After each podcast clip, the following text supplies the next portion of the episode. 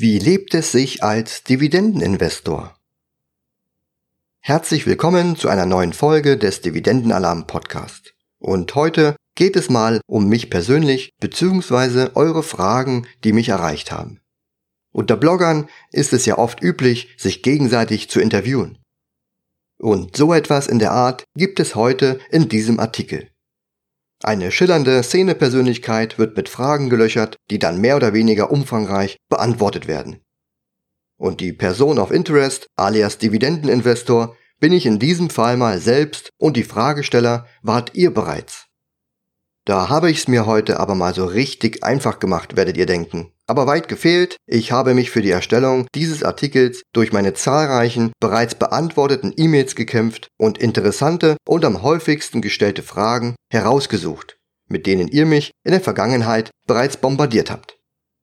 Die meisten Fragen habe ich nach der Veröffentlichung meiner beiden Bücher Starte deinen Geldkreislauf und Mein Weg zur finanziellen Freiheit erhalten aber auch durch Interviews oder Podcasts sind viele Leser auf mich aufmerksam geworden und wollten mehr über mein Leben als Dividendeninvestor erfahren.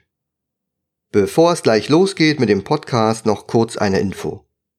In diesem Artikel habe ich euch einige Links zu Interviews oder auch zu Podcasts oder sonstigen Content verlinkt. Und für diesen Podcast erspare ich euch einfach mal das Vorlesen von ellenlangen und zahlreichen Links. Wenn euch also der ein oder andere Artikel interessiert, dann schaut einfach hier in die Show Notes und ihr findet alle Links aktiv verlinkt im Blogartikel. Also viel Spaß mit dem Podcast. Gleich zu Beginn dieses Artikels findest du zum Beispiel ein paar Podcasts und Interviews, die ich bereits gegeben habe. So war ich zum Beispiel beim Finanzrocker zu Gast oder auch beim Peer-to-Peer-Papst Lars Wrobbel. Weitere Interviews habe ich dir in diesem Artikel verlinkt oder du schaust einfach oben im Menü auf den Reiter über Alex Fischer. Dort findest du noch deutlich mehr Content. Wie hoch ist denn dein Dividendeneinkommen? Dies ist mit Abstand die mir am häufigsten gestellte Frage. Ich bin allerdings der Meinung, dass euch absolute Zahlen überhaupt nicht weiterhelfen. Ich konzentriere mich mehr darauf, euch zu zeigen, wie ich mein Geld anlege und wie ich mein Vermögen verwalte. Nur wenn ich euch das Wie vermitteln kann, generiert es einen Mehrwert für euch und ihr könnt einzelne Elemente für euren eigenen Vermögensaufbau verwenden. Fokussiert euch daher mehr auf die Optimierung und praktische Umsetzung eurer angewandten Anlagestrategie. Ganz getreu dem Motto von Konfuzius, gib einem Mann einen Fisch und du ernährst ihn für einen Tag. Lehre einen Mann zu fischen und du ernährst ihn für sein Leben. Allerdings kann ich euch an dieser Stelle dennoch ein wenig über mich verraten. Mein Dividendeneinkommen liegt im vierstelligen Euro-Bereich, netto und pro Monat. Ermittelt durch den Gesamtertrag geteilt durch zwölf Monate. Meine höchste Dividende eines einzelnen Unternehmens liegt im mittleren vierstelligen Bereich netto und pro Jahr. Und die niedrigste Dividendenzahlung liegt im einstelligen Bereich, netto allerdings pro Monat. Dazu werde ich bald an jedem Börsentag, also durchschnittlich gesehen, eine Dividendenzahlung erhalten. Welchen Anteil haben Dividenden an deinen Gesamteinnahmen? Der Überblick über die einzelnen Ertragsquellen ist auch für mich sehr wichtig, denn ich möchte langfristig sehen, wie sich meine Erträge entwickelt haben. Zudem möchte ich mich nicht in die Abhängigkeit einzelner Einnahmequellen begeben, und immer frei entscheiden können, aus welchen Erträgen ich meinen Lebensunterhalt bestreiten will. Mit Blick auf die Gesamtheit meiner Erträge rechne ich für das Jahr 2018 mit einem Anteil von ca. 20% aus meinem Dividendentopf. Wie lebt es sich denn als Dividendeninvestor? Grundsätzlich ist es ein sehr schönes und beruhigendes Gefühl, die finanzielle Unabhängigkeit auch im Alltag zu spüren Zumal wir viele Jahre auch darauf hingearbeitet haben, damit unser Kapital heute einen entsprechenden Ertrag abwirft. Aber ich vertrete auch die Meinung, dass allein die Fokussierung auf Kapitalerträge als Dividendeninvestor der längere und der schwierigere Weg ist. Mit Blick auf das frühzeitige Rentenalter mag dieser Weg in Ordnung sein. Wer deutlich früher finanziell frei sein möchte, der muss auch andere Wege bestreiten, als nur von den Kapitalerträgen leben zu können. Hätten wir in unseren Hauptjobs all die Jahre nicht so gut verdient und dadurch fleißig gespart, würden wir heute nicht dastehen, wo wir sind. Dazu hat es uns auch sehr geholfen, dass wir uns seit vielen Jahren ein Online-Business aufgebaut haben, deren Gewinne nahezu eins zu eins in den Vermögensaufbau geflossen sind.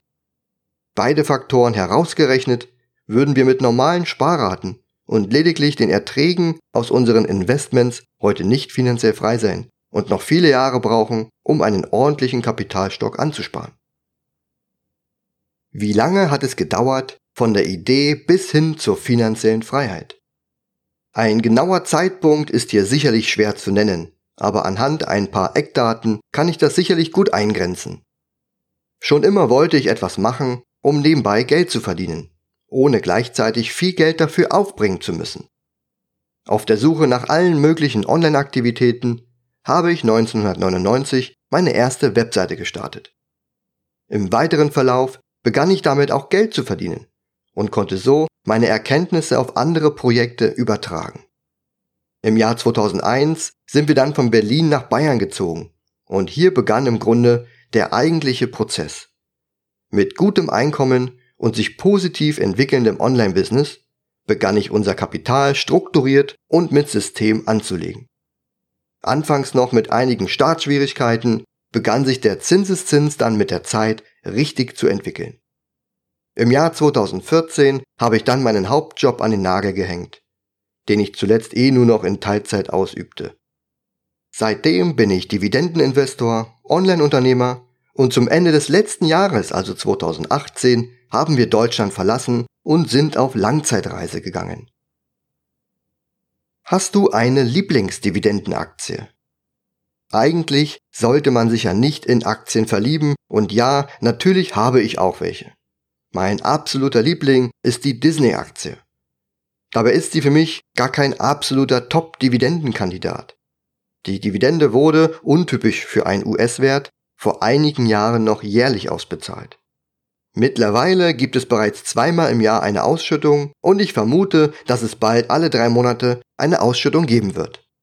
Dazu ist die Payout Ratio sehr gering und aufgrund des minimalistischen Risikos ist auch die Dividendenrendite nur sehr mau. Aber dennoch fasziniert mich Mickey Mouse und Co. seit vielen Jahren und daher war es nur selbstverständlich, die Aktie auch ins Depot aufzunehmen. Bei Disney freut man sich langfristig gesehen mehr an den Kurssteigerungen sowie dem Dividendenwachstum. Zudem ist das Geschäftsmodell krisenfest und Disney schafft es bereits seit vielen Jahrzehnten, eine hohe Marge zu generieren. Dazu mag ich Unternehmen, die sehr aktionärsfreundlich unterwegs sind. Gerade Unternehmen mit einer guten Dividendenhistorie haben bereits ihre Qualität unter Beweis gestellt. Sollte das Geschäftsmodell weiter passen, bin ich auch als Aktionär langfristig mit an Bord. Hast du eigentlich auch in Immobilien investiert? Als Dividendeninvestor ist man geneigt, bei dieser Frage mit Nein zu antworten. Aber ja, natürlich habe ich auch Immobilieninvestments in meinem Portfolio. Aktuell habe ich etwa 7% meines Vermögens für Immobilien reserviert, denn ich finde Immobilien gehören in jedes gut diversifizierte Depot. Allerdings halte ich meine Immobilieninvestments ausschließlich in Form von Aktien. Für mich hat das den Vorteil, dass ich trotz Immobilität mir meine Mobilität erhalte. Zudem vermeide ich das Klumpenrisiko und kann den Anteil in meinem Depot sehr genau festlegen und individuell justieren. Dazu habe ich praktisch keinen bürokratischen Aufwand, keinen Ärger mit beteiligten Personen oder Kosten, die an zahlreichen Stellen auftauchen könnten. Also ein geringeres Gesamtrisiko ist daher selbstredend. Dabei gibt es weltweit gesehen unzählige Möglichkeiten, in unterschiedlichste Immobilienunternehmen zu investieren. Egal ob mich Wohnimmobilien, Büros, Fastfoodketten oder auch Shopping Malls interessieren. In der Regel erhalte ich zudem einen attraktiven Dividendenertrag, der dem Ertrag bei einem direkten Immobilieninvestment in nichts nachsteht. Hast du Angst vor einem Totalausfall deiner Dividenden? Also Angst ist hier, denke ich, kein guter Ratgeber. Grundsätzlich habe ich keine Angst, was das Thema Aktien und Dividenden angeht. Und ja, es wird sicherlich hin und wieder Dividendenkürzungen geben. Um hier auch in turbulenten Zeiten gut aufgestellt zu sein, orientiere ich mich an Unternehmen, die in der Vergangenheit bereits eine qualitative Dividendenausschüttung geleistet haben. Dazu zähle ich in erster Linie Dividendenaristokraten, die ihre Dividenden in den letzten 25 Jahren Jahr für Jahr gesteigert haben. Qualitativ mindestens genauso wichtig sind für mich auch Unternehmen, die eine hohe Dividendenkontinuität aufweisen und seit vielen Jahrzehnten ihre Dividenden nicht gesenkt haben. Bei beiden Kriterien wird man unter deutschen Aktien kaum fündig, was auch den Stellenwert des Aktionärs in unserer Gesellschaft zeigt.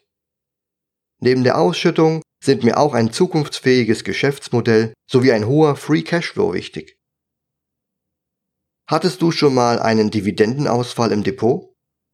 Meine letzte Dividendenstreichung ist gar nicht so lange her. Als Mattel in Schwierigkeiten kam und nach einer gewissen Zeit ein Dividendenalarm Kaufsignal generierte, habe ich mich näher mit dem Unternehmen befasst. Zusammengefasst hat Mattel wichtige Lizenzen an die Konkurrenz verloren. Das Spielzeug war nicht mehr interessant und kaufenswert und der Zug der Digitalisierung wurde gänzlich verpasst. Alles in allem erreichte das Unternehmen einen absoluten Tiefpunkt. Mit neuem CEO und vielen Umstrukturierungen sollte der Turnaround gelingen. So investierte ich trotz hoher Payout Ratio. Die ersten Monate lief das eigentlich ganz gut. Jede noch so kleine positive Änderung in den Quartalszahlen brachte förmlich den Kurs nach oben. Und in der Spitze hatte ich bereits nach wenigen Monaten gut 30 Prozent inklusive Dividenden erzielt. Allerdings ließ die Nachhaltigkeit der Veränderungen dann schlagartig nach. Und das Ende vom Lied? Der Kurs stürzte wieder ab und die Dividende wurde gestrichen. Für mich war hier der Punkt des Ausstiegs gekommen. Alles in allem blieben mir unterm Strich gut 4% übrig. Es war daher ein Versuch, der eben nicht gelang, mehr aber auch nicht. Aber ich habe auch aus diesem Trade gelernt und würde ein Unternehmen, welches in einer ähnlichen Verfassung steckt, nicht mehr ins Depot aufnehmen. Mein Gesamtdividendenertrag hat darunter allerdings nicht gelitten. Denn die Dividendenerhöhungen der anderen Depotwerte spülte praktisch einen höheren Ertrag ein als die gestrichene Dividende von Mattel. Wie viele Aktien hältst du im Depot? Dies variiert meistens und hängt sehr stark mit der jeweiligen Marktentwicklung ab. Während einer Kaufphase meines Dividendenalarmindikators stocke ich meinen Bestand auf bis zu 60 oder 70 Aktien auf. Ich will ja nicht groß selektieren müssen. Bevor ich mich für eine von zwei vergleichbaren Aktien, wie zum Beispiel Coca-Cola oder Pepsi, entscheiden muss, kaufe ich sie eben beide. Viel wichtiger ist mir die Depotstrukturierung nach meinen Branchenvorgaben. In einer Verkaufsphase dagegen trenne ich mich nach und nach von wirklich teuren Aktien. So kann es durchaus passieren, dass ich am Ende nur noch 30 Werte in meinem Depot halte. Zudem hängt meine Entscheidung, ob ich mich von einer Aktie ganz oder auch nur zum Teil trenne, auch von ihrer Gewichtung im Gesamtdepot ab und wie die Performance seit meinem Kauf mit Kaufsignal verlief. Ich habe kein Problem mit sehr vielen Werten im Depot, denn ich betrachte nie die Gesamtheit aller Aktien. Im Fokus stehen bei mir immer nur die Werte, die aktuell ein Verkaufssignal generieren. Während bei einer neutralen Indikatorphase generieren bei 70 Depotwerten vielleicht drei bis fünf Aktien ein Verkaufssignal. Und während einer Verkaufsphase sind dies dann nochmal einige mehr. Diese dann genauer unter die Lupe zu nehmen und eine Entscheidung zu treffen, stellt für mich eben dann keine Schwierigkeit dar. Kaufst du deine Aktien nach ihren Ausschüttungsmonaten? Das Ziel dieser Frage ist sicherlich, das Depot so aufzustellen, dass in jedem Monat ein gleichmäßiger Dividendenertrag zu erwarten ist. Auch wenn ich hier im Blog genau dazu einen Dividendenkalender mit den Paydates anbiete, so interessiert es mich persönlich überhaupt nicht, wann mich eine Dividende erreicht. Selbst wenn alle Unternehmen nur im Mai ausschütten würden, wäre es nur eine Frage des Money Managements, die Dividenden zu vereinnahmen und nach den individuellen Bedürfnissen zu verwenden. Mein Fokus liegt auf Aktien, die sich in einer außergewöhnlichen und seltenen Situation befinden. Wenn ich dann eine Aktie nicht kaufen kann, weil sie in einem für mich nicht passenden Monat ihre Dividende ausschüttet, dann würde ich mich selbst nur unnötig einschränken und nicht das Maximum aus meiner Dividendenalarmstrategie herausholen können. Hast du neben Dividendenaktien auch ETFs im Depot. Zuletzt hatte ich für Dividenden-ETFs in meinem Gesamtvermögen einen Anteil von 15% reserviert. Mittlerweile verzichte ich gänzlich auf Dividenden-ETFs in meinem Depot. Warum ich mich gegen ausschüttende ETFs entschieden habe und nur noch auf Dividendenaktien setze, kannst du in meinem Artikel, wie ich den Ertrag aus meinem Vermögen optimieren kann, nachlesen. Wie eingangs erwähnt, ist der Artikel an dieser Stelle im Blog verlinkt. Hast du als Dividendenanleger noch Sparpläne? Sparpläne habe ich schon seit vielen Jahren nicht mehr. In Zeiten, in denen ich mich wenig mit der Börse auskannte und geglaubt habe, dass der Preis einer Aktie langfristig egal ist und man mit Hilfe des Cost-Average-Effekts stets und ständig kaufen kann, ja, da hatte ich noch Sparpläne. Heute und mit der Anwendung meiner Dividendenstrategie Dividendenalarm machen Sparpläne für mich keinen Sinn mehr. Zudem darf man auch die Kosten nicht unterschätzen, denn sie schmälern am Ende auch den Gewinn. Zudem mag ich es einfach nicht, Aktien zu kaufen, wenn sie teuer bewertet sind. Und wer stets und ständig kauft, tut dies in der Regel nur, weil er entweder nicht weiß, wann Aktien wirklich günstig sind, oder weil er sagt, dass er sich nicht um seine Geldanlage kümmern will. Und dies ist eben bei mir anders. Ich möchte mich unbedingt aktiv um meine Vermögensverwaltung kümmern, da ich dadurch und auch langfristig gesehen eine bessere Performance als vergleichbare Indizes und Dividenden-ETFs erziele. Welche Ergebnisse ich zuletzt Geschäftsjahr für Geschäftsjahr erzielt habe, kannst du auf der Seite meiner Depot-Performance einsehen. Den Link dazu findest du an dieser Stelle im Blogartikel. Was hat dich motiviert, so lange ein Dividendeninvestor zu bleiben? Inspiriert hat mich ganz früher Bodo Schäfer und auch die Thematik des Zinseszins. Egal was ich mir überlegte und womit man Geld verdienen konnte, es lief am Ende immer auf Aktionäre und den Kapitalmarkt hinaus.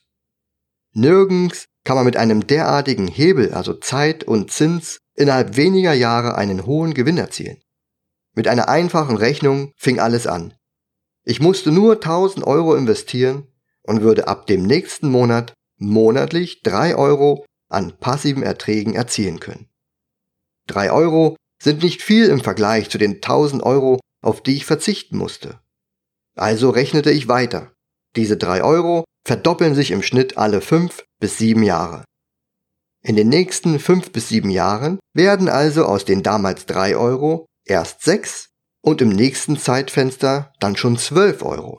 Enorm das Wachstum, oder? Schnell merkte ich, dass es sich nicht lohnt, krampfhaft an der Renditeschraube zu drehen.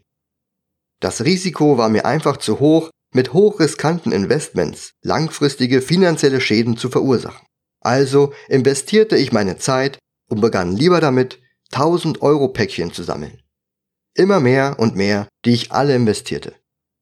Anfänglich bekam ich immer nur 3 Euro pro Monat zurück. Und durch den Zinseszins und mit fortgeschrittener Zeit wurde mein Geldball immer größer. So groß, dass ich heute einen monatlichen Dividendenertrag erziele, der sich im Vergleich zu den anfänglichen 3 Euro im Monat einfach nur unglaublich anfühlt. Allein durch normale Dividendensteigerungen steigt mein monatlicher Dividendenertrag im Jahr um einen dreistelligen Betrag an. Und dieses phänomenale Gefühl kennen eben nur Aktionäre. Kannst du deine Top 5 Dividendenaktien nennen? Meine Vorgehensweise ist nicht nach einzelnen Unternehmen ausgerichtet. Vielmehr orientiere ich mich zuerst am Markt. Wenn sich dieser auf einem unterbewerteten Niveau befindet, dann durchsuche ich die Dividendenalarm-Kaufsignale. Dies sind alles Unternehmen, die historisch betrachtet unterbewertet sein können. Wenn es nun fünf Werte sind, die ich auswählen müsste, dann würde ich zuerst alle Unternehmen mit zusätzlicher Quellenbesteuerung streichen. Als nächstes fallen dem Rotstift Reiz, LPs und ähnliche Vehikel zum Opfer. Nun ist mir wichtig, dass die verbliebenen Unternehmen eine gute Dividendenhistorie aufweisen. In den Fokus rücken daher alle Aktien, die entweder Aristokraten sind oder seit mindestens 25 Jahren ihre Dividende nicht gesenkt haben. Je nach Umfang der verbleibenden Kandidaten kann man nun zusätzlich noch nach der Größe eines Unternehmens filtern, eine bestimmte Mindesthöhe der Dividendenrendite festlegen und darauf achten, dass das Geschäftsmodell intakt ist. Sowie weiterhin ein attraktives Gewinn- und Dividendenwachstum zu erwarten ist. Zu guter Letzt kann man jetzt noch fünf unterschiedliche Branchen wählen und hätte dann sicherlich eine sehr gute Auswahl getroffen. Ich hoffe, einige eurer Fragen konnte ich in diesem Artikel beantworten. Und sollte die ein oder andere finanzielle Frage aus Anlegersicht noch offen sein, dann kann ich gern einen weiteren Artikel dazu veröffentlichen. Also schreibt mir einfach eure Fragen oder was euch sonst so interessiert. Lieben Gruß, euer Alex.